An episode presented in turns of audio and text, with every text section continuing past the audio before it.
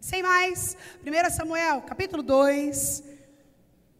Quero ler com você verso 30. Deixa eu só te contar o que estava acontecendo aqui. Eli era um grande sacerdote, um homem de Deus, um profeta do seu tempo. Mas ele teve dois filhos, Ofni e Finéias. E esses caras não estavam lá muito querendo agradar a Deus. Eles praticavam todo tipo de ah, comportamentos que insurgiam contra a santidade de Deus.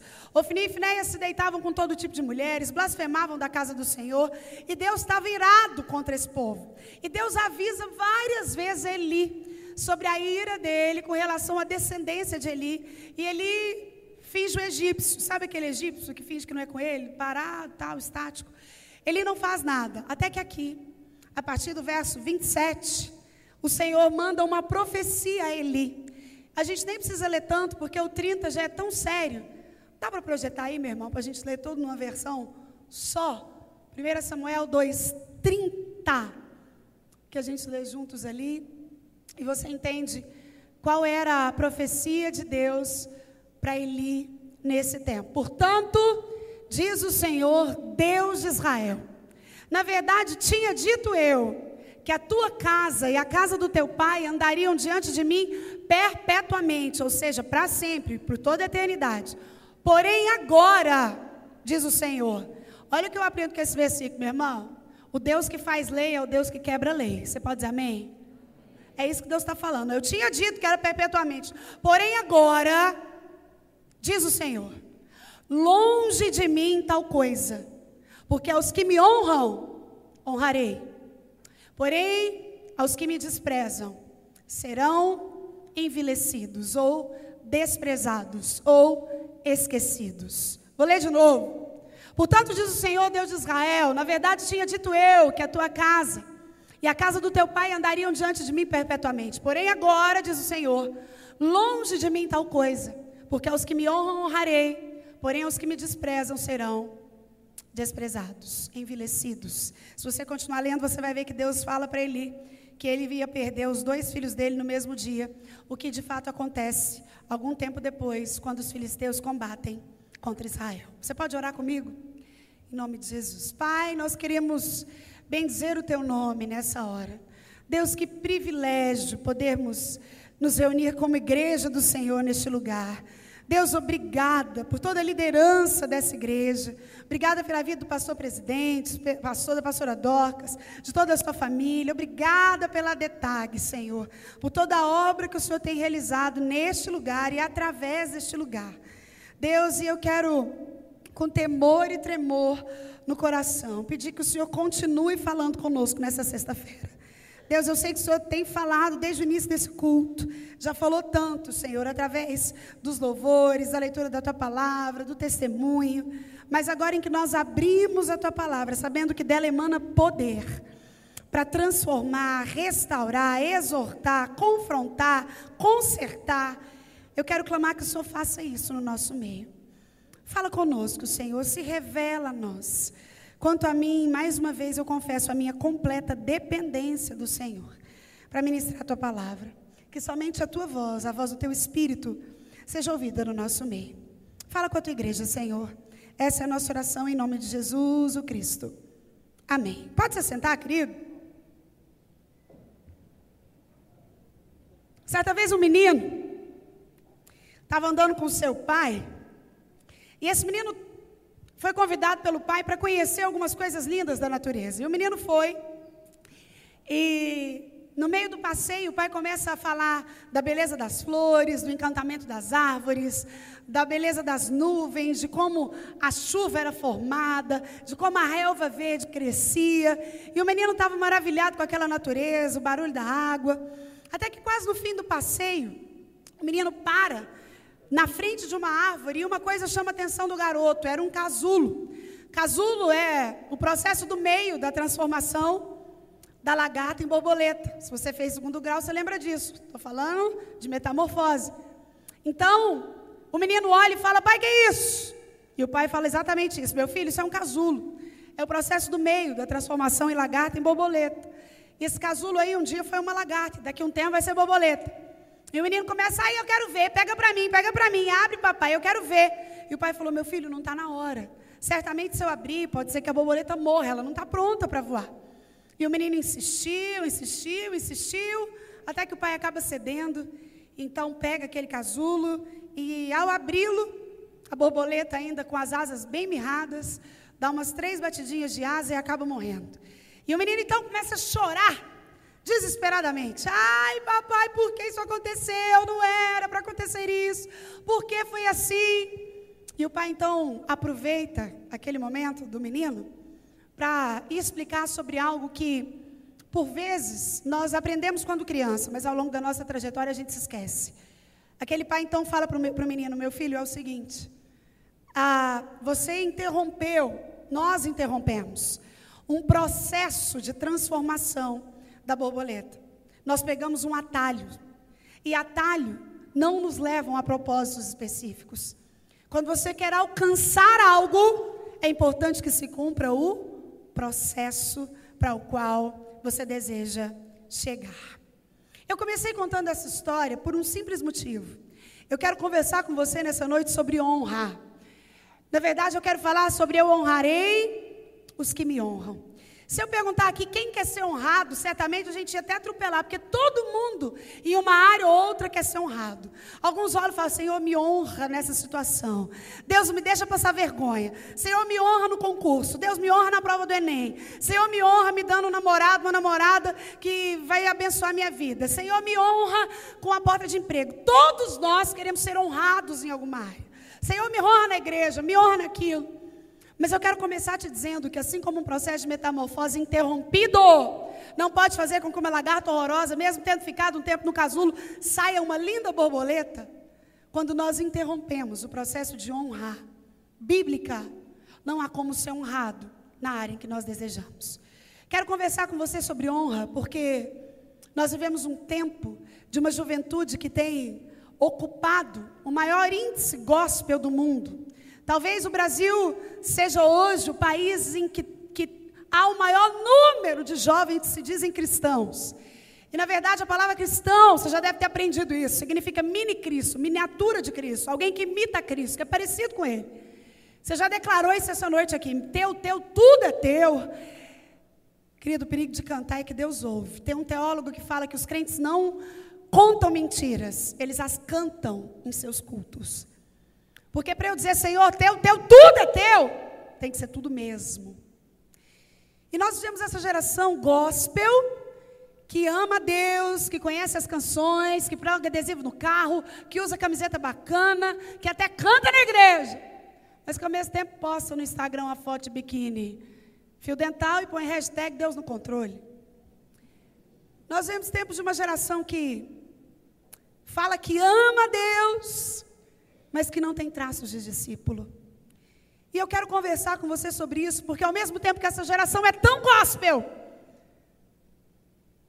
o suicídio é hoje a principal causa de mortes no mundo, de jovens e adolescentes. Na verdade, é a segunda principal. A primeira são causas naturais. Ah, o menino estava andando com a família no carro, o carro bateu, todo mundo morreu, o menino também.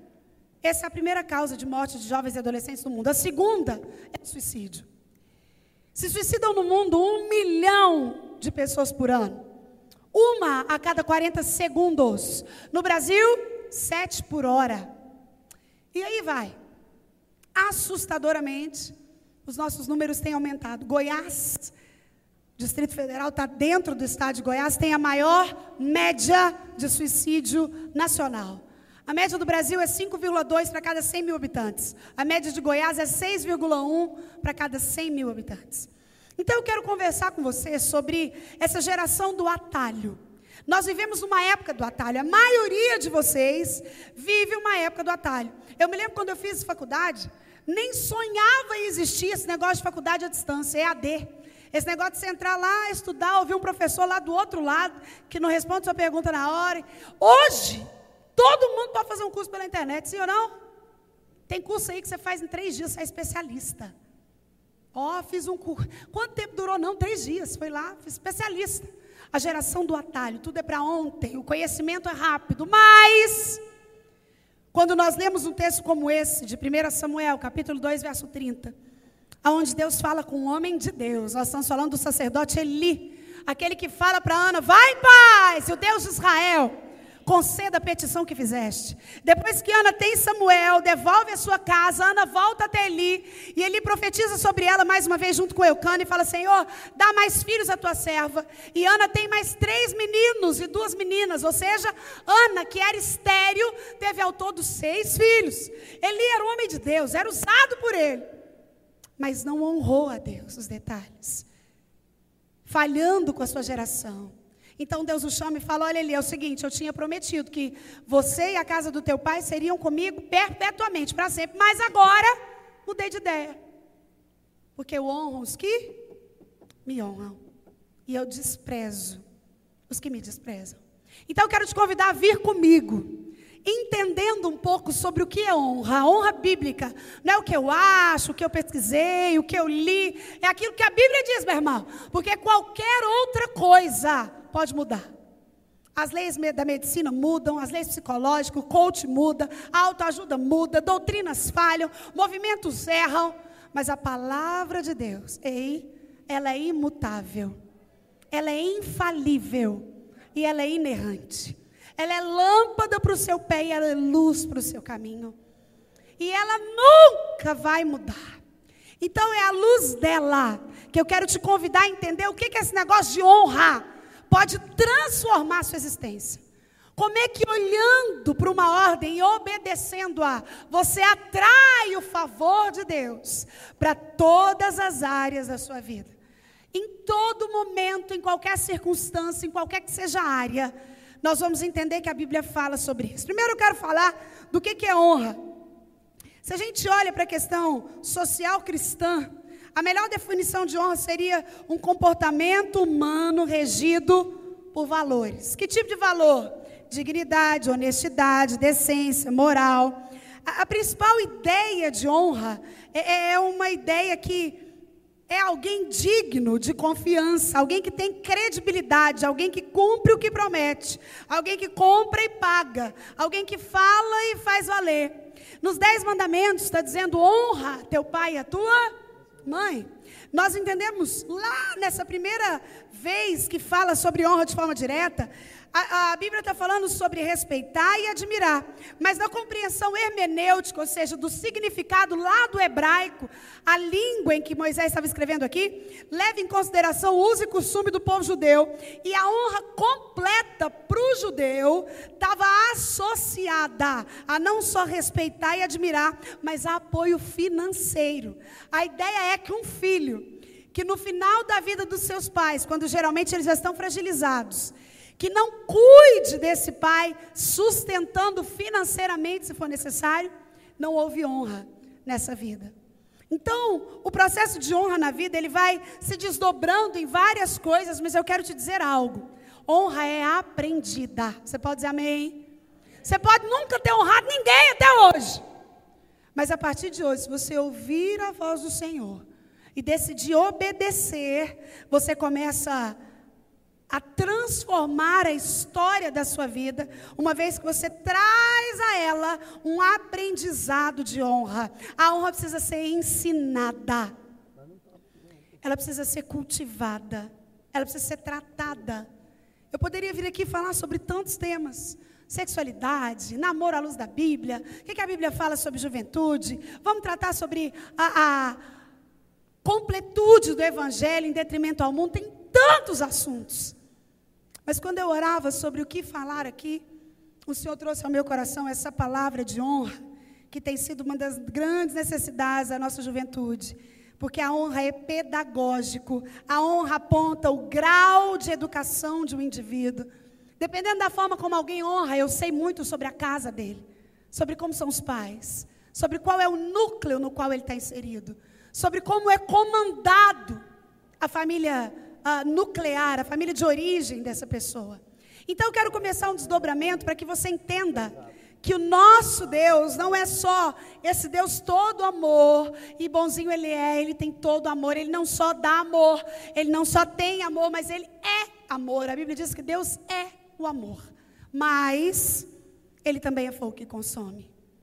A Bíblia diz que terrível coisa é cair na mão de um Deus vivo. E é isso que aconteceu com Eli. Eli é o seguinte: eu honro os que me honram, e os que me desprezam, eu também os desprezarei. Se você quer ser honrado por Deus, meu irmão, se você entende que o tempo de posicionar é agora, a juventude é um tempo onde eu faço as principais escolhas da minha vida.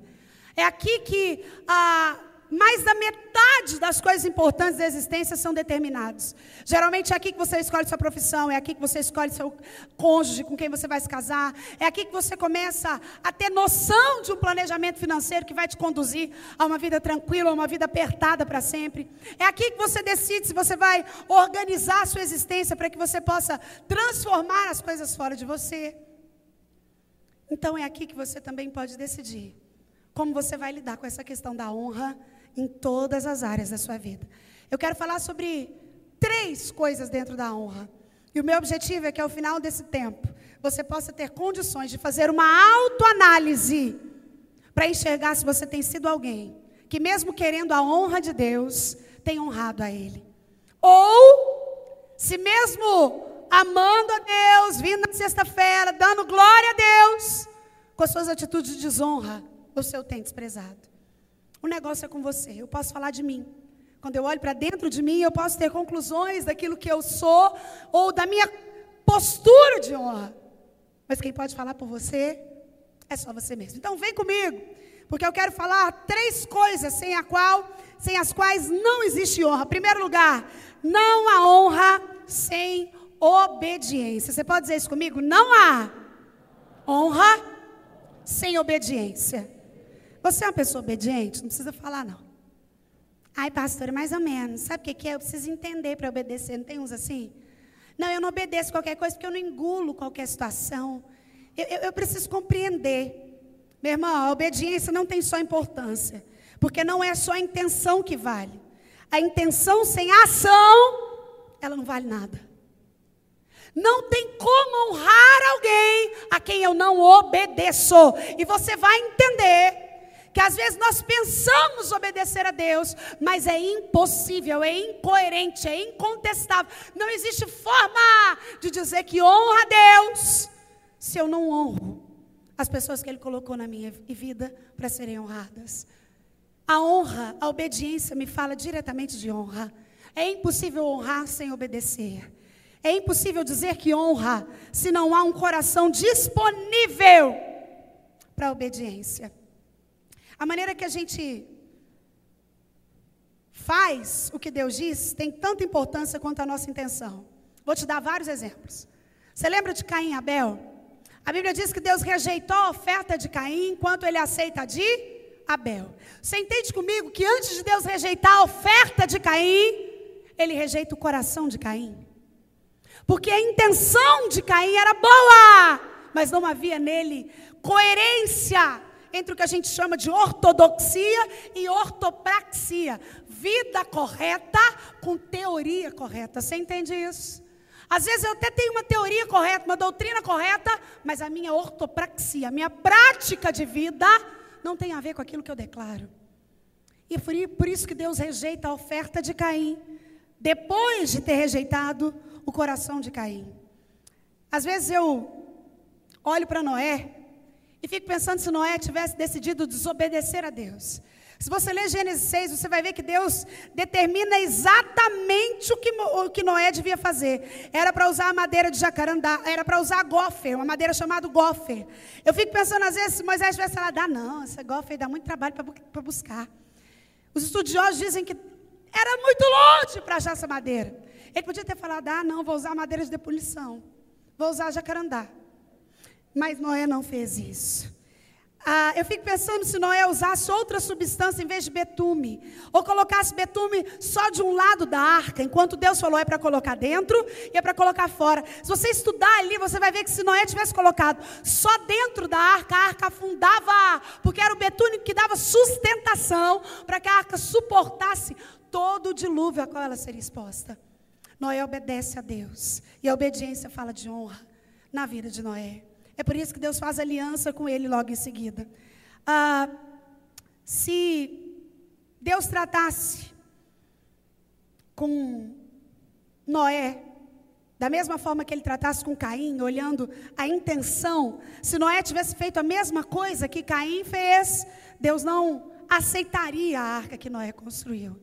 Mas Noé obedece. Mesmo sem entender, todo mundo fazendo, falando você está louco, não vai chover, para que, que você está fazendo, não vai dar. Quer ver uma situação em que a desobediência fala de desonra direta? Deus chama Abraão e fala: Abraão, olha para as estrelas do céu, você dá conta de contar ou não, Deus? Pois é, tão numerosa como ela será a sua descendência. Mas aí vem Sara e fala: Abraão, vamos dar uma mãozinha para Deus, Deus está demorando demais. Acho que está precisando de um help. Vem cá, Agar se deita com meu marido e faz um filho com ele, me dá um menino e a gente faz a promessa de Deus se cumprir. Sara desonra Deus com a sua desobediência. E ainda hoje, eu e você temos que lidar diariamente com uma divisão no mundo por causa da desobediência de Sara. Eu estou falando dos descendentes de Ismael, que formou o povo muçulmano, a raça muçulmana, que desonrou a Deus por causa de um conteúdo de desobediência. Ai, pastor, é só no, Novo, só no Velho Testamento. A gente vive na graça. Então vem comigo para o Novo, meu irmão. Jesus explica que o amor de Deus está relacionado com aquilo que você e eu fazemos. Lê João 14, que você vai entender o que eu estou dizendo. É impossível falar que você ama Deus se você não obedece o que ele diz. É impossível falar que eu amo os meus pais se eu não os obedeço. É impossível falar que eu amo a minha liderança se eu não a obedeço. É impossível falar que eu amo o meu professor, que eu honro a ele, se eu não obedeço. Ei, jovem, o que eu estou querendo dizer a você é que o fato de você ser jovem não te faz um tipo de, diferente de cristão. Mas o fato de você ser cristão, obrigatoriamente tem que te fazer um tipo diferente de jovem. Você entende o que eu estou dizendo? Não cabe na vida de um jovem cristão desobediência a todo tipo de autoridade. Estou falando só Deus, não. Eu estou falando de autoridade militar, autoridade civil, o seu professor na sala de aula, o seu pai, o seu avô, o policial que te aborda no trânsito, o seu líder na igreja maior. Ei, sem obediência não há honra, e sem honra não há honra de Deus. Você é um jovem honrado. O nosso maior exemplo de obediência é o próprio Cristo. Ele fez tudo o que o Pai o mandou fazer, da maneira que ele agradou o Senhor, ele glorifica a Deus. Lá em João 17 você vê isso. E às vezes você pode estar falando, mas pastora, a gente vive numa geração em que tudo a gente tem que questionar, porque são pluralismos. E é mesmo, irmão. Quer entender um pouco mais sobre isso? Vai estudar pós-modernidade, o tempo que você está inserido, a época que você nasceu. A maioria de nós aqui nasceu dentro do pós-modernismo que começa a valer de forma histórica a partir de 1989, quando cai lá na Alemanha o Muro de Berlim e o povo começa a não ter ideologias. A geração do século 21, uma geração sem ideologia, sem um motivo para o qual gritar. Antes de nós vieram o movimento hippie, veio o movimento de estoque, e o povo tinha um ideal, e perseguia o ideal, e lutava por ele. Mas nós somos chamados de geração shopping center, que fala de uma futilidade, gente que não tem ideal nenhum. É a geração que mais conhece, o conhecimento está ao alcance do seu dedo. Qualquer coisa que você quiser saber sobre qualquer assunto, você digita no Google e você vira expert em segundos. Só que conhecimento não tem nada a ver com sabedoria. Sabedoria é a correta aplicação do conhecimento. Nós vemos uma geração que conhece muito, mas que é pouco sábia. Uma geração que sabe muito de tudo, mas sabe muito pouco do que realmente importa. Ei, jovem, você é alguém obediente. Você tem honrado a sua liderança na igreja local. Você tem honrado seus pais na sua casa ou quem cuida de você. Você é um jovem cristão que é conhecido na sua universidade como alguém que honra o professor, alguém que respeita. Honra fala de obediência nos detalhes. Tem gente que não obedece ordens mínimas. Chega no lugar e fala, por favor, desligue seu celular durante a consulta. Você finge que não é com você. Para quê? Continua fazendo. Está na frente do médico. Peraí, doutor, só um minutinho. A placa de desliga o celular está gigante. Por favor, respeite o silêncio neste lugar. Por favor, abaixe o som nessa hora. Ei! Sem decência e ordem, não há cristianismo notado. Entenda isso. Eu sirvo a Deus com aquilo que eu sou porta fora. O entendimento é que quando eu piso porta fora da igreja, eu estou pisando em terras missionárias. E a geração dos meus amigos é uma geração que ouve com os olhos, ei? Os seus amigos ouvem com os olhos. Eles ficam cansados de blá blá blá. Eles estão observando a sua atitude. Um jovem honrado, ele obedece nas mínimas coisas, as maiores coisas. Tem gente que tem dificuldade com ordem pequena. Não suporta ver um sinal vermelho, não para. É como se tivesse um negócio dentro dele, esse sinal não manda em mim, então. Quem tem dificuldade de obedecer no, no pouco, jamais vai conseguir obedecer no muito. Quem não sabe ser fiel naquilo que Deus coloca de pouco, esquece que Deus não te honra no muito, meu irmão, porque Deus trabalha com ordem, com decência. O reino do céu é organizado. Foi por isso que ele chama Eli e fala: Eli, é o seguinte: você foi um bom profeta, até fez algumas coisas bacanas, mas agora você vai ter que entender que eu tinha feito uma promessa para você e para sua casa que vocês andariam comigo para sempre. Mas agora eu mudei de ideia. E aí, Eli, você vai entender que eu honro quem me honra e eu desprezo quem me despreza? Quando eu sou incapaz de cumprir ordens pequenas, eu jamais vou conseguir cumprir ordens grandes. Quem não consegue obedecer a Deus no mínimo, jamais conseguirá obedecê-lo no máximo. E isso revertido e trocando em miúdos. Se eu não consigo ser fiel a Deus no pouco, esquece que Ele não vai te colocar no muito, meu irmão. A semeadura é até opcional, mas a colheita é obrigatória. Aquilo que você semeia, você colhe. Quem colhe, quem planta honra, colhe honra. Quem semeia obediência, colhe obediência. Se eu sou obediente mesmo quando eu não entendo, a nossa geração é uma geração que racionaliza tudo. Faz parte da pós-modernidade, dessa geração shopping center. Essa pluralização de ideias é uma ausência de absolutos. Tudo é relativo. Ai, depende, não é assim que eu penso. Sabe o que é? Eu li um livro que fala. É por isso que tem que ter cuidado com o que você lê. Tem que ter cuidado com o que vê. Tem que ter cuidado com o que tecla. Tem que ter cuidado com o que promove. Porque tudo eu posso ler. A partir de que isso passe pelo crivo da palavra. Eu leio a revista, mas eu leio a Bíblia. E eu interpreto a revista à luz da palavra. Você entende o que eu estou dizendo? Quando eu sou um jovem que honra Deus e não negocia a honra, eu passo todas as coisas pela peneira da palavra de Deus. Então eu não sou dessa relação, dessa geração que tudo é relativo. Ai, depende. Ai, eu preciso entender. Ai, você pode me explicar melhor? Senão eu não faço. Ai, sabe o que, que é? Ei, meu irmão, se você quer honrar a Deus com a sua vida e receber a honra dele em troca, entenda que com Deus primeiro eu obedeço, depois eu entendo. E tem coisa que eu não vou entender nunca, porque ele não tem obrigação de me dizer. Você pode dizer amém? Deus é Deus, ele não nos deve explicações. Deus é livre. Ele faz o que quer, quando quer, como quer, se quer.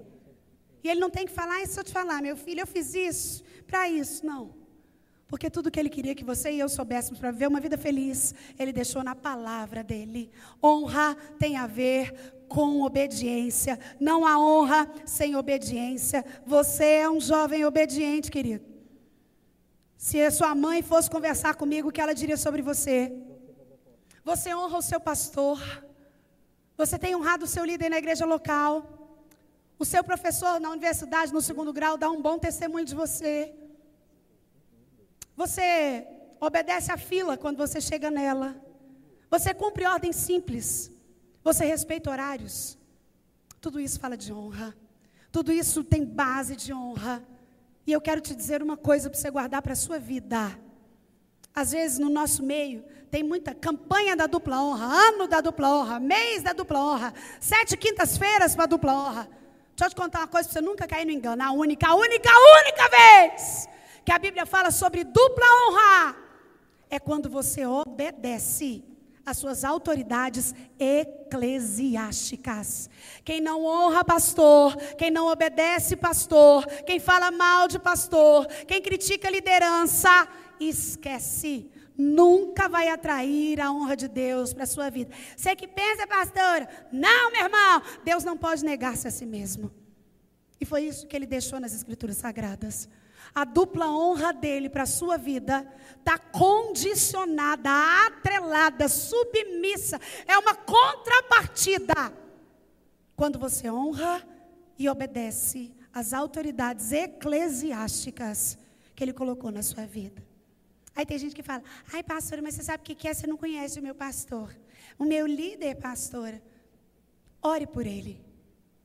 Você sabia que é impossível você falar mal de uma pessoa por quem você ora? Faz esse teste. Começa a orar por alguém com quem você não concorda, de quem você gostaria de falar mal. Você vai perceber que enquanto você ora por essa pessoa, se chegar alguém para falar, oh, isso aqui dela, você vira um leão. Porque a oração, ela move, ela transforma as coisas. A oração, ela une a impotência do homem com a onipotência de Deus. Quando eu oro, o mundo sobrenatural é movido, exatamente porque quem está orando aqui é alguém que não tem poder nenhum para fazer nada, mas quem está recebendo a oração é aquele que detém todo o poder no céu, na terra e debaixo dela. Não há honra sem obediência. Você é um jovem obediente. Segundo lugar, não há honra sem disciplina. Você pode dizer isso comigo? Não há honra sem disciplina. Pastora, o que é disciplina? O melhor conceito de disciplina, o mais simples, eu nunca esquecer. Disciplina é fazer o que tem que ser feito, gostando ou não. Simples assim. Ai, sabe o que é? Eu tenho um sonho de ser juiz, mas eu não gosto de estudar. Então chora, não vai ser nunca. Porque alguém disciplinado pode até não gostar de estudar, mas entende que se para eu quero ser juiz o único caminho é esse, eu me disciplino, eu me condiciono, eu faço o que tem que ser feito, gostando ou não, isso tem o nome de disciplina. Não há honra sem disciplina. Quero falar de quatro coisas que significa disciplina para você descortinar isso na sua mente. Primeiro, disciplina significa treinamento para agir de acordo com regras estabelecidas. Provérbios 22, 15. Vou ler para você, só para que você entenda o que eu estou dizendo. Já viu gente que tem dificuldade com todo tipo de regra? Tem gente que se quer prender ele, tem gente que acha lindo falar. Detesto regras. Não cumpro regras. Se você falar, senta aqui na frente, ele vai sentar lá no fundo. Você fala, bebe essa água, ele vai falar, não estou com sede. Fala, acende a luz, ele fala, gosto de escuro. É gente que tem dificuldade com regra o tempo todo. Olha o que a Bíblia diz sobre isso. Lá em Provérbios 22, diz assim: 22, 15. A estultícia está ligada ao coração da criança. Ou seja, nasceu comigo e com você, DNA adâmico. Pecado encurvado na veia, não tem jeito, nasceu. Mas olha o que está falando. Mas a vara da disciplina, cedo a livrará dele. Que a Bíblia está dizendo aqui é que eu e você já nascemos com essa predisposição para desobediência e para indisciplina. Para isso, lenha no bumbum do menininho. Quem sabe você está aqui, você já nasceu nessa geração dos direitos humanos. Nunca soube o que é uma surrinha. A Bíblia fala que a estutice está ligada ao coração, nasce com a gente. Mas a vara da disciplina, a vara que corrige, a vara que exorta, a vara que impõe limites. Sabia que uma das principais características de jovens que caminham para um processo depressivo, pânico, SPA, síndrome do pensamento acelerado, transtorno de ansiedade generalizada e tantos outros, são pessoas que na infância e na adolescência não experimentaram limites. Limite fala de amor, limite fala de zelo, limite fala de cuidado. Existem alguns de vocês que nunca tiveram limite. A mãe faz, você pedia, é, tem casa que a gente vê hoje, você deve ter observado alguma assim. Tem casa que você pensa que é o menino que manda em tudo. O menino de dois anos manda na casa inteira. Faz birra, dá chilique, grita, deita no chão, bate a cabeça. E todo mundo fica apavorado vendo o que, é que o menino está fazendo. É isso que a Bíblia está dizendo. A estultícia está ligada lá. Não há honra sem disciplina. Disciplina é um treinamento para agir de acordo com regras estabelecidas. É gente que obedece horário, é gente que obedece o que é dito, é gente que não questiona aquilo que é para ser feito. Outra coisa que disciplina significa, disciplina significa correção. Fala comigo aí, correção. Apocalipse 3,19, Deus diz: Porque eu disciplino a todos quanto amo. Se eu ver o meu filho de dois anos colocar o dedo na tomada, a primeira vez eu vou falar: Meu filho, não coloca, dói. Na segunda eu vou falar é o seguinte: não é para colocar, se colocar vai apanhar. Na terceira, Eu amo meu filho, eu não quero que ele morra. Ou pelo menos que ele sinta um choque forte ali. Então eu vou ter que disciplinar, para que ele entenda. É exatamente isso que Deus diz em Apocalipse. Eu disciplino a todos quanto amo. Quando eu falo que não há honra sem disciplina, eu estou falando que muitas vezes, para aprender a ser honrado, é necessário haver correção. Eli ouviu isso de Deus, porque ele não corrigiu seus filhos. Deus chegava e Eli falou: Eli, Ofni e Finés estão me desagradando, eles são teimosos. Se você ler o texto, você vai entender que desde criança Ofni e Finés davam trabalho. Eram crianças desregradas, que desobedeciam às regras. E Eli foi permitindo que eles crescessem sem correção. Não há honra sem correção. Porque a correção é um desdobramento da disciplina. Ei, você já foi corrigido, jovem? Alguém que ama você já chegou e falou: Fulano, não é por aí não, hein? Se você fizer assim, vai dar ruim. Um dia chegou um jovem em mim, meu esposo, falou: Pastor, queria fazer uma pergunta. Pode falar, meu irmão.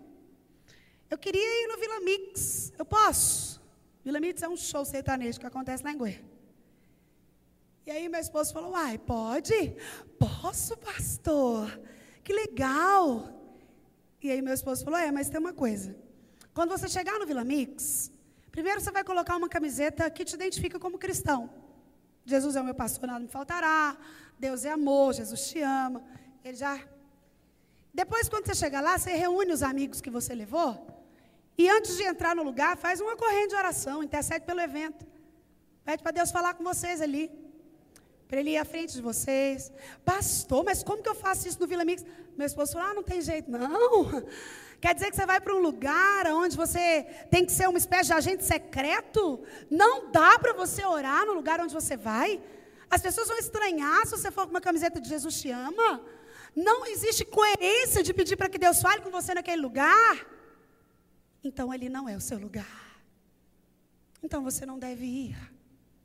Isso é correção. Existem jovens que se escutam uma coisa dessa, muda de igreja, vai para a igreja onde o pastor fala: Ih, Vila Mix, amo Jorge Mateus, curto Simone Simaria, e o Gustavo Lima, meu amigo.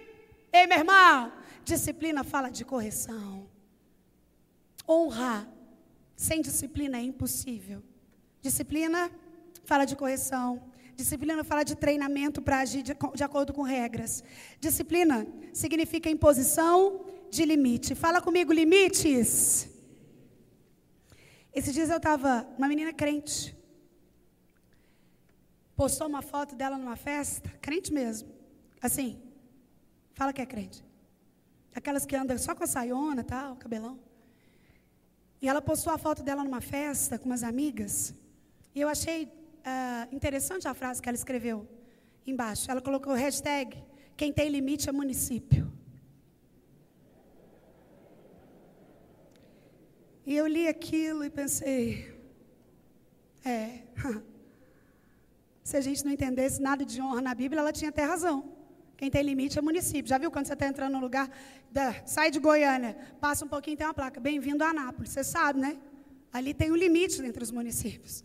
Mas não era desse tipo de limite que ela estava falando. Ela estava falando dessa geração que acha que Deus aceita tudo. Do jeito que você quiser, da forma que você quiser, que não precisa ter limite. Que eu faço hoje, arrependo amanhã. Deixa eu te contar que a Bíblia tem nome para esse pecado. Isso se chama iniquidade. Repete aí, iniquidade. Iniquidade é pecado programado. É aquilo que eu estou aqui pensando que eu vou fazer amanhã. Ah, Senhor, eu estou aqui hoje, mas amanhã, Deus, eu quero quebrar tudo naquele lugar. Deus, eu não vou fazer histórias, eu não vou me expor, Senhor. Mas eu preciso isso, eu sabe, Senhor, que eu preciso. Pecado programado.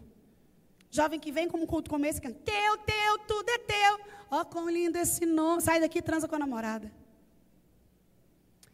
Iniquidade.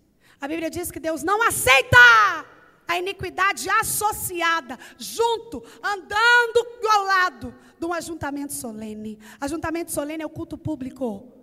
O que a Bíblia está dizendo é que quando você tem no seu coração iniquidade, programando pecado, está aqui pensando, nossa, o que, que eu vou ter que inventar hora que eu chegar lá em casa, hein? Vou ter que falar uma desculpa, vou ligar para fulano. Pecado programado, iniquidade. Deus não aceita isso associado ao ajuntamento solene, ao lugar onde a presença dele é convocada, é atraída. Não tem como haver coerência entre essas duas coisas. Porque disciplina fala de imposição de limites. Provérbios 25, 28 diz assim: Como a cidade derrubada que não tem muros, segura aí, meu irmão. Nessa época aqui, uma cidade que não tinha muro, era uma cidade completamente vulnerável a todo tipo de ataque do inimigo, a todo tipo de ataque dos exércitos inimigos. E Salomão estava falando disso. Como a cidade derrubada que não tem muros, assim é o homem que não pode conter o seu espírito. O que Salomão está falando é que quem não se impõe limites, quem não tem domínio próprio, quem cai no pecado da carne, que é a glutonaria. Glutonaria não é só comer demais, não. Esse pecado está na lista da obra da carne porque fala de excessos. Todo pecado de excesso está dentro da obra da carne, que é glutonaria. Salomão fala: olha, assim como uma cidade que não tem muro, que não tem proteção, que está totalmente vulnerável, é alguém que não se controla. Você deve conhecer a consequência na vida de alguém que não se controlou. Como as consequências são trágicas. Gente que falou mais que devia, que fez e não devia, que foi aonde não devia ter ido. Disciplina contém honra. Não tem como, porque qualquer liberdade que não tem limite, ela te prejudica. Eu preciso estabelecer limites. Quem sabe você está aqui e só você é crente na sua casa, você tem pais completamente liberais, que até estranham o seu comportamento. Então, estabeleça você, biblicamente falando, os limites na sua existência. Até aqui eu vou, daqui para lá não posso não condiz com o meu evangelho, não condiz com Jesus que eu me pareço, não condiz com Deus a quem eu sirvo. Você é um jovem disciplinado. A correção na sua vida, você se sujeita à correção, você se sujeita à imposição de limites da sua liderança, de quem está acima de você. Você age de acordo com as regras estabelecidas. Outra última coisa que eu quero te falar sobre disciplina é que a disciplina tem resultados positivos. Fala comigo, resultado positivo. A Bíblia diz que correta e firme disciplina trará sabedoria aos mais jovens e descanso aos mais velhos, e principalmente livra a sua alma do inferno. Você pode dizer amém? Não sou eu que estou inventando, não. Provérbios 23, 13 e 14, depois de lá. A Bíblia fala que a disciplina, como resultado, livra a mim e a sua alma do inferno. A disciplina, como resultado, traz sabedoria ao jovem. Um jovem disciplinado é um jovem que faz escolhas acertadas. É um jovem que não tem atalhos. É um jovem que não é pego de surpresa. Porque Deus imputa sabedoria nas escolhas dele. Você entende o que eu estou dizendo? Eu falei que a juventude é uma fase de escolhas. E quantos adultos são arrebentados, quantos idosos arrebentados por decisões mal, mal tomadas. Essa semana, minha esposa e eu somos líderes de jovens casais na nossa igreja. A gente cuida de casais que têm de 0 a 10 anos de casados, projeto Crescer. Talvez você não saiba, mas 50% dos casamentos no Brasil terminam antes de completar 10 anos. 50%. Dentro da igreja e fora dela. Essa semana nós estamos aconselhando um casal e a moça ah, enfim, um casal que foi se atropelando em uma dezenas de coisas terríveis. E a mulher mandou uma mensagem no celular do meu esposo explicando por que ela não queria mais o casamento. E ela começou a mensagem assim: Pastor, nós nos casamos muito jovens. Eu com 17, ele com 20, sei lá, 21. E nós nos casamos para não pecar. E eu fiquei pensando: o que, que adianta preocupar em não pecar e não consultar Deus para ver se não está pecando ao casar. Quando eu tenho um coração disciplinado, uma das coisas que eu colho são resultados positivos, porque Deus te direciona na escolha. Já viu o jovem que nada que ele começa, ele termina? Começou 15 cursos superior, terminou nenhum. Ah, não, não é para isso que eu sou vocacionado, não mudei de ideia. Entrou em 10, tem currículo que eu pego na empresa do meu pai, eu faço gestão de pessoas lá ainda. Tem currículo que eu pego. Meu irmão, o cara tem 28 empregos. Ficou um mês e meio em cada um, 20 dias, 22, 30, tem coragem de pôr no currículo. Se você fez assim, você nunca pôs no currículo, esse te elimina de cara. Ninguém gosta de gente instável. Quando eu pego um currículo que tem 300 mil lugares, eu falo, não, isso aqui não presta não, tu vai prestar, estava em algum lugar. Currículo bom é de quem tem lá duas empresas, sete anos em uma, quatro anos em outra. Saiu por quê? Porque a, pessoa, a empresa teve que fazer contenção de gastos. O currículo me fala muito da disciplina de alguém. Você é um jovem disciplinado, meu irmão. Para um jovem disciplinado, a colheita é sabedoria nas decisões. Um jovem disciplinado tem como colheita o livramento da sua alma no inferno. E um jovem disciplinado dá descanso aos seus pais. Quando um pai olha para um filho e vê nele disciplina, esse pai tem tranquilidade. Ele olha e fala: Eu fiz um bom trabalho. Meu filho, Deus, obrigada. Porque o Senhor me deu um filho disciplinado. Eu te disse que não há disciplina sem obediência. Eu te disse que não há honra sem obediência, desculpa. Não há honra sem disciplina. E a última coisa sem a qual não há honra, e eu estou encerrando. Não há honra sem reconhecimento de autoridade. Repete comigo: reconhecimento de autoridade. Você entende que Ofini e Finéias não obedeciam Eli, porque não encontravam nele a autoridade que devesse, a quem eles devessem obediência. Não são todas as nossas autoridades que a gente olha e fala, ai que vontade de obedecer. Mas eu quero te dizer que, por que, que a autoridade é importante? Porque lá em Romanos fala que a hierarquia tem a bênção de Deus. Porque é Deus quem levanta reis e é Deus quem faz cair reis. Lá em Romanos fala que não há autoridade que não provenha de Deus. Então, meu irmão, quem vai colocar o 17 na presidente? Não você, não. Na eternidade. Está escrito quem vai ser o presidente do Brasil para legislar a partir do ano de, 19, de 2019. Você pode dizer amém? Deus não é pego de surpresa. Ai, meu Deus, e agora? Como que eu gerencio essa crise do vermelho com o verde e amarelo? Não, esse não é o nosso Deus. É o nosso Deus quem depõe reis e quem eleva reis. É Ele quem constitui a autoridade. Eu estou falando da militar, da civil, do professor da sua sala, do seu pai, da sua mãe, do avô, de quem te criou, da, do, das pessoas que você deve autoridade. Se você é militar num quartel, se você está dentro de uma empresa, ao seu superior, não há autoridade que não é constituída por Deus. Dentro da igreja nem se fala.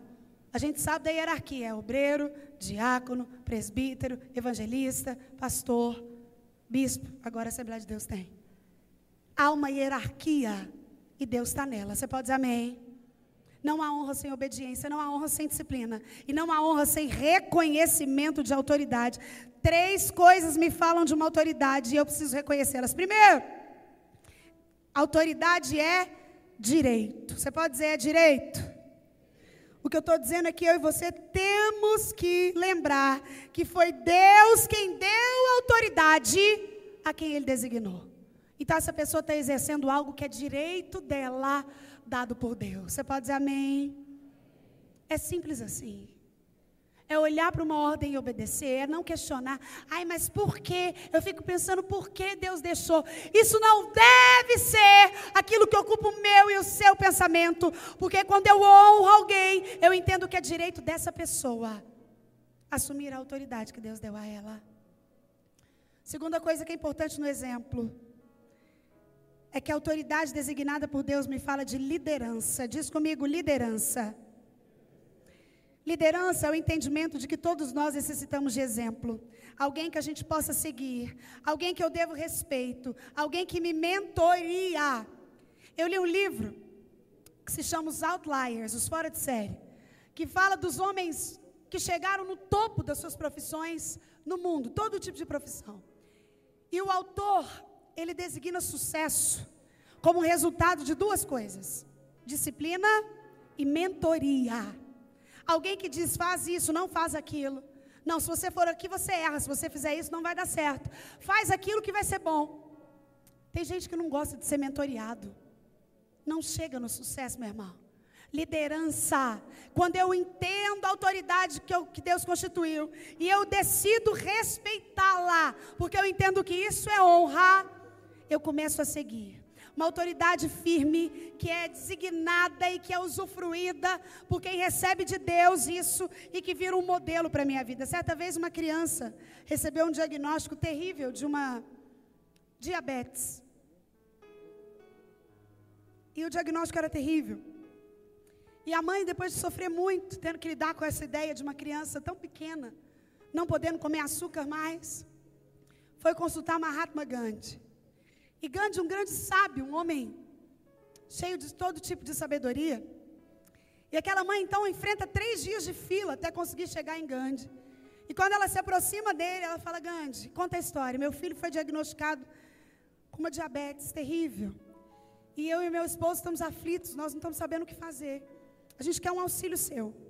Gandhi olha para a mãe e fala: Volta daqui uma semana. Mais nada. Aquela mulher então vai embora, espera uma semana. Depois de uma semana, ela volta para a fila. Mais três dias para que a vez dela fosse contemplada. E quando ela chega na presença de Gandhi, fala: Eu sou aquela mulher que veio aqui com filho diabético. Gandhi se abaixa, olha nos olhos da criança e fala: Não coma açúcar. Levanta e fala: Pode ir embora. E a mãe fala: Mas como assim? Eu vim aqui, fiquei três dias numa fila. Você mandou eu voltar daqui uma semana. Eu voltei uma semana, fiquei mais três dias na fila. Se olhar para meu filho e falar que ele não deve comer açúcar, como assim? Gandhi olha para a mãe e fala: É. Sabe por que, que eu só falei hoje? Porque até uma semana atrás eu comi açúcar. Você entende o que eu estou dizendo? Designada por Deus, ela te arrasta pelo exemplo.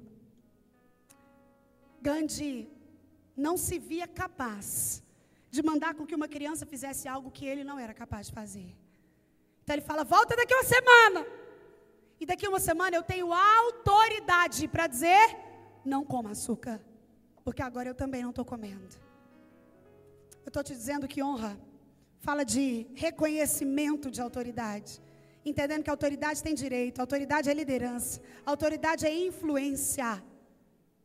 Quem sabe você veio de um lar onde não há uma autoridade a qual você admire. Alguém que você olha e fala, eu respeito. Como eu admiro meu pai, como eu admiro a minha mãe. A Bíblia diz que a autoridade no lar, ela vai refletir nas atitudes dos filhos em qualquer lugar. É por isso que a forma como eu observo o comportamento de um jovem, eu sei muito sobre a casa dele. A forma como um jovem se comporta no trabalho me fala sobre o lar em que ele foi criado. A forma como ele se comporta na igreja me faz conhecer muito das influências que ele absorveu. Quem sabe você tenha nascido num lar onde o código de honra não era tão forte, onde a sua liderança não era admirável e onde você não teve boas influências. Mas eu quero te dizer que nem mesmo quem nasceu melhor, no melhor dos lares, nem mesmo quem teve acesso à melhor educação, pode se comparar àquilo que a própria palavra de Deus nos ensina sobre honra. Quando nós olhamos para ela, nós encontramos direções para a autoridade do governo, Romanos 13. Direções para a autoridade no trabalho, em Efésios 6. Direções sobre a autoridade no lar, em Efésios 5. Direções sobre a autoridade na escola e na igreja, em Efésios 1. Se você vê o seu pai justo exercendo autoridade na sua vida, certamente você vai ter é, confiança de obedecer. Última coisa sobre essa questão da autoridade constituída é que, além dela ser uma influência, alguém, além de ser liderança, alguém de ser de direito, ela é simbólica. A autoridade, quando é designada pelo próprio Deus, como todas as obras de Deus, revela o aspecto divino dele na minha e na sua vida. Quando eu falo de divino, eu falo de proteção, de amor, de zelo, de misericórdia, de graça. Deus revela as características do caráter de Cristo através das autoridades que ele constitui. Ei, querido, quem são suas autoridades? A quem você está imitando? Quais são os modelos que delimitam o seu comportamento? Qual é o destino que você tem sido conduzido pelos modelos que você repete? Qual é a identidade que está sendo desenhada no seu comportamento a partir de quem você admira? Nós vivemos uma geração com completa falta de identidade. Identidade é saber quem você é. Ai, pastor, eu sei, eu sou Fernanda, tenho 13 anos, sou solteira, quero ser médica. Não é isso que eu estou dizendo. Identidade me fala sobre quem você é. E o problema de não saber quem você é é que quem não sabe quem é fica imitando modelos. Quando eu não sei quem eu sou, a blogueira me influencia. Quando eu não sei quem eu sou, a novela me influencia. Quando eu não sei quem eu sou, o jogador de futebol me influencia. Quem não sabe quem é, deixa de ser influenciador para ser influenciado. Deus olha para ele e fala: Eli, é o seguinte, eu fiz um pacto com você e com a sua geração. Mas eu quero dizer que eu honro quem me honra. Não há honra sem obediência. Não há honra sem disciplina. E não há honra sem reconhecimento de autoridade. Eu encerro te dizendo: por que, que às vezes a gente deixa de honrar? Por três coisas muito simples: egocentrismo. O que, que é egocentrismo? É achar que você está certo e ponto final. Não tem gente que se acha. Não, eu sou eu, o resto do mundo, ó. E nós vivemos no tempo desse comportamento. Talvez hoje na sua rede social você viu várias frases desse: você é o melhor, tudo que você precisa para ser bom está dentro de você. Pense positivo e tudo irá acontecer. Retire da sua vida. Mentira! Porque nenhum de nós é nada sem a graça de Deus. Sem o favor dele, ninguém é nada, ninguém tem nada, ninguém pode nada, porque tudo é graça. Tudo é favor e merecido. Às vezes eu não honro porque eu me acho. Às vezes eu não honro porque eu compito, competição. É gente que quer sempre estar mais certo, ser melhor, provar que dá mais conta. É gente que está sempre buscando não aliado, mas gente para concorrer. Ei, jovem, se você é um jovem que quer atrair a ronda de Deus, a honra dele, busque aliados e não concorrentes. Você pode dizer amém? Tem gente que fica apavorado. Nossa, eu fiquei sabendo de uma vaga de emprego, mas eu não vou falar, não. Vai que fulano vai na minha frente. Ei, meu irmão, Deus trabalha com propósito. O que é seu chega no tempo específico, na hora exata. E quando eu entendo o plano especial de Deus para mim, eu busco aliados e não concorrentes. Pessoas que estão sempre concorrendo não conseguem honrar, porque elas estimulam competição em todos os níveis. E às vezes o que te impede de honrar é um alto pastoreio.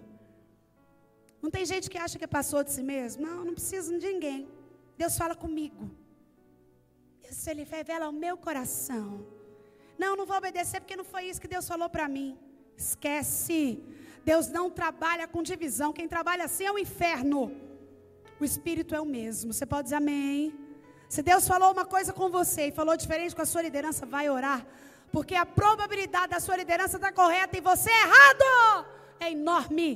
Principalmente quando você fala, ai, não sei, não estou sentindo no coração. Não esquece que seu coração é desesperadamente corrupto, é enganoso. Então, quando ele falar para você fazer uma coisa, é aí que você não faz mesmo. Amém. Não tem jeito de Deus falar uma coisa para o seu líder e uma diferente para você. Porque Deus é o mesmo. O Espírito Santo não engana. Ele trabalha de uma forma igual. Ele se revela da mesma forma. Às vezes o que te impede de honrar é o egocentrismo, é a competição ou o alto pastoreio. Eu gosto de dizer que é nuvem sem água, é árvore sem raiz. O menino que andou com o pai aprendeu com choro que não funciona atalhar, que não existia atalho. Para que a lagarta transformasse borboleta, ela ia ter que ficar no casulo mais um tempo. Até que a própria natureza tratasse de completar o processo da metamorfose. Talvez você esteja aqui nessa noite e tenha vivido uma vida de atalhos. Tenha se curvado ao pragmatismo da geração contemporânea. Pragmático é quem faz o que dá certo no lugar do que é certo. Algumas coisas dão certo, apesar de não serem certas. Quem sabe você está aqui hoje, você tem colhido desonra, não tem visto oração respondida, não tem compreendido o projeto de Deus, tem vivido anos de silêncio do Senhor, tem vivido um evangelho de aparência, tem sido diferente, mas não tem feito diferença. Você entende isso? Existem jovens que até são diferentes, mas não fazem diferença nenhuma. É diferente no jeito de falar, no jeito de vestir, no cabelão colorido, mas não faz diferença. Eu honro os que me honram. Certamente você deseja a honra de Deus, ou muito mais que isso, precisa dela. Não há honra sem obediência, não há honra sem disciplina, não há honra sem reconhecimento de autoridade. Feche seus olhos em nome de Jesus, querido.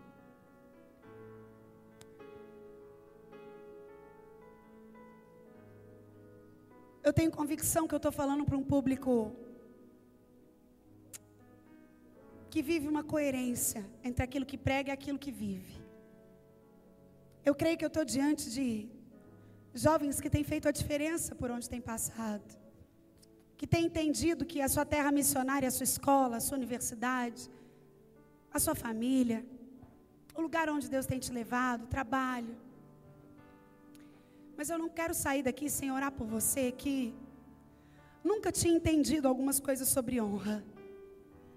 E quem sabe, há algum tempo você tem buscado honra em algumas áreas. Há algum tempo você tem falado, Senhor, me honra. Deus me coloca no lugar. Senhor, me honra no meu ministério. Deus me honra no meio da minha família. Senhor, me honra no trabalho, me honra nos meus estudos. Senhor, me honra na minha vida financeira, me honra na minha saúde, Deus. Tenho uma saúde fragilizada. Me honra para que eu vença as batalhas da minha mente. Senhor, me honra para que eu não precise mais tomar remédio controlado. Senhor, me honra para que eu tenha vontade de viver e não viva numa apatia. Eu não sei qual é a necessidade de honra que você tem buscado. Mas quem sabe, hoje o Senhor falou com você sobre semeadura e colheita, sobre divisores que determinam o futuro. Não há honra sem obediência, não há honra sem disciplina, não há honra sem reconhecimento de autoridade. Quem sabe tem te faltado um pouco de obediência. Você é questionador, confronta, não sujeita. Quem sabe tem te faltado disciplina. Não consegue cumprir horário, não consegue obedecer ordem simples. Não fica em fila, fura sinal. Quem sabe te falta sujeição à autoridade. Tem dificuldade com o professor, tem dificuldade com o policial na rua, tem dificuldade com o governo, tem dificuldade com o pastor da igreja, com o líder de jovens. Tem dificuldade com professor na universidade, com professor em sala de aula? Eu não sei. O que eu sei é que o Senhor te trouxe aqui para te dizer que Ele tem honra para a sua vida.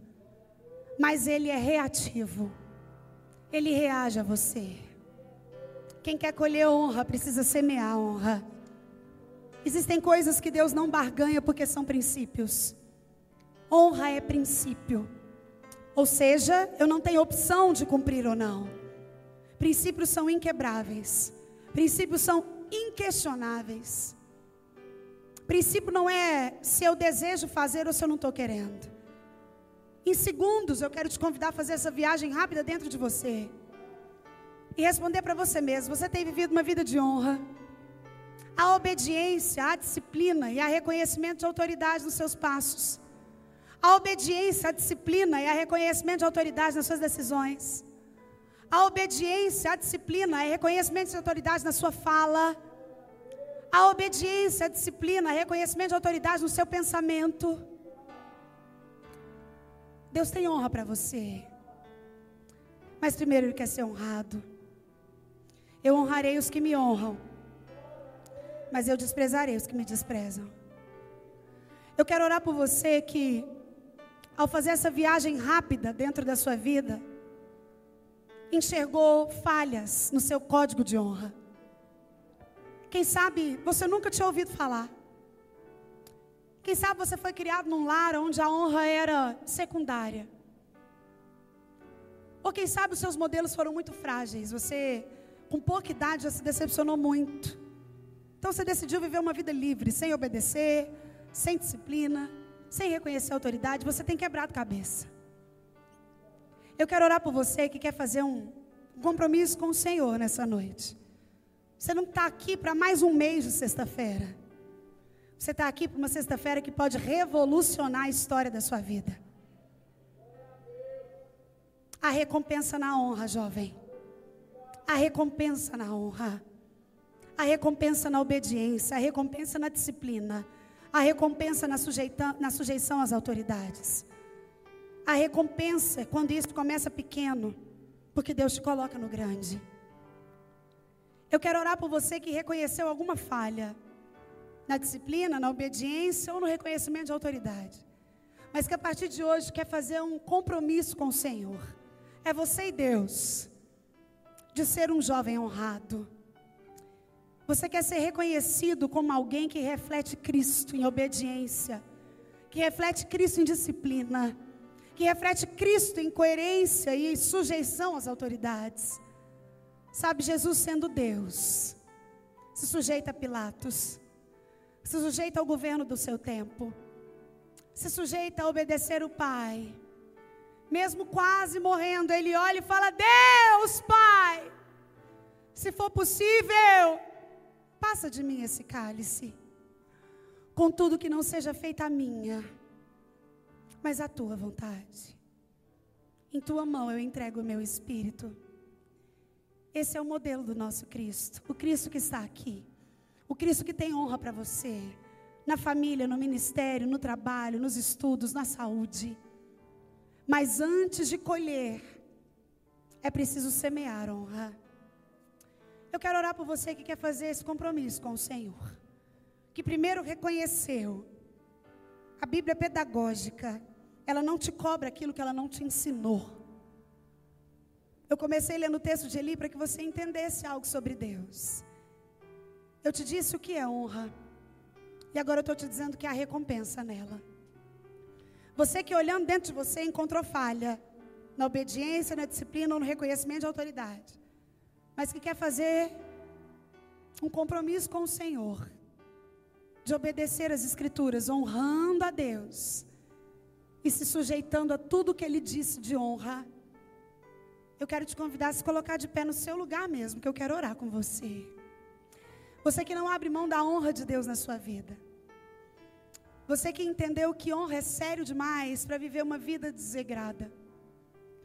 Eu quero orar por você que quer fazer uma colheita de honra. E que não está aqui para brincar de honrar. Eu quero orar por você que olha para dentro de você e reconhece a dificuldade de obedecer. Você tem necessidade de entender. Mas que também compreendeu que Deus vai começar a honrar a sua vida assim que você começar a obedecer sem questionar. Eu quero orar por você que não abre mão da honra de Deus na sua vida. Você que quer orar comigo, se coloca de pé no seu lugar, que eu quero orar por você e com você. Você que reconhece que obedecer é um desafio, que ter disciplina é um hábito criado. Ninguém nasce disciplinado. Mas sem disciplina não há sucesso. Você que reconhece que não é toda autoridade que você gosta, tem umas que você nem entende. A Deus, por que, que o Senhor colocou essa na minha vida? Mas você quer junto comigo orar para que Deus te ajude a amar essa autoridade? Feche seus olhos aí, meu irmão. Não fica olhando para mim, não. É o Espírito Santo quem está falando com você. Eu honro os que me honram e desprezo aqueles que me desprezam. Quando eu não obedeço, eu desprezo a Deus. Quando eu não tenho disciplina, eu desprezo a Deus. Quando eu não reconheço as autoridades, eu desprezo a Deus. Coloca a mão no seu coração aí, meu irmão, que eu quero orar por você. Meu esposo e eu queremos orar por você e com você. Nós queremos orar para que a honra do Senhor venha sobre a sua vida para que a dupla honra dele alcance os seus projetos, para que ele levante você nessa nação, para que ele cumpra o propósito dele na sua existência, para que você seja um influenciador e não um influenciado, para que você colha o fruto do penoso trabalho de Cristo, para que você reflita a luz de Cristo nos lugares onde Ele te colocar, para que você alcance os ideais que você tem sonhado no trabalho, na profissão, no concurso que você almeja, na nota do Enem que está próximo aí do final do ano, para que você conheça um príncipe ou uma princesa que vai te unir ainda mais ao Senhor e vai te fazer amar ainda mais a Ele, tenha um casamento bem sucedido, para que você seja honrado na sua profissão, para que você tenha filhos honrados. Eu estou falando de futuro, meu irmão. Quem quer honra para o futuro tem que semear agora com obediência, com disciplina e com reconhecimento de autoridade. Eu honro os que me honram. Deus não pode negar-se a si mesmo, Ele tem compromisso com a palavra dEle. Aqueles que honram o Senhor recebem honra dEle. Eu quero te encorajar e dizer para o Senhor aí aonde você precisa ser honrado. Quem sabe você está aqui hoje falando, Senhor, eu preciso de honra amanhã, Deus. Senhor, me honra na minha família. Senhor, me honra no meu ministério, Deus. Me honra no meu trabalho, na minha escola, na faculdade que eu frequento, nos lugares onde eu vou, no clube que eu vou, na minha sociedade. Deus me honra. Eu honro os que me honram, diz o Senhor. Diga para o Senhor aí onde você precisa ser honrado. Porque o Deus da honra está aqui. O Deus da honra está aqui. Ele não te trouxe aqui em vão. Ele tem um plano. E o plano é perfeito. Vamos orar.